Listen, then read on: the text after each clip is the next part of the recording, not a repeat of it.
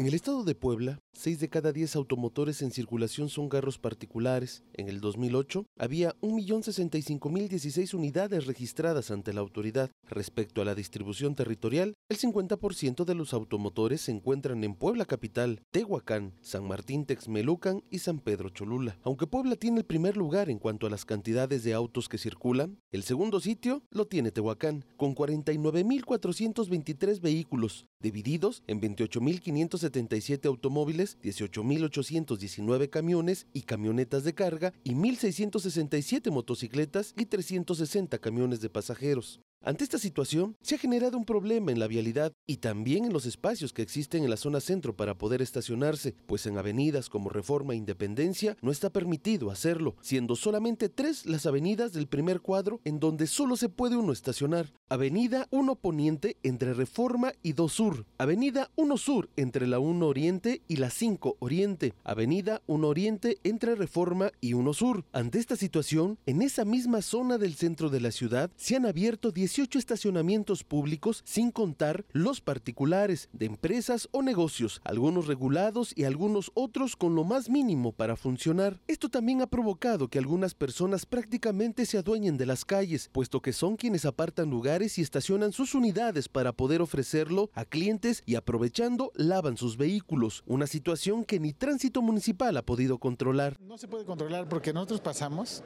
este, si es un objeto, un este, anuncio, sale el ciudadano o se percata que viene la, viene la plataforma, viene el elemento, levanta su objeto y lo guarda. Vamos, coloquialmente echándole aguas al automovilista, pues adelante, no, no, no hay ningún problema, pero sí te pido que no me dejes ahí tus conos, tus, tus cajas, porque los voy a retirar. Especialistas señalan es necesario que se haga un estudio para poder organizar estos espacios, no necesariamente parquímetros, pero normas que permitan que dueños de negocios no se apropien de espacios y que los ciudadanos tengan la libertad de estacionarse en la vía pública.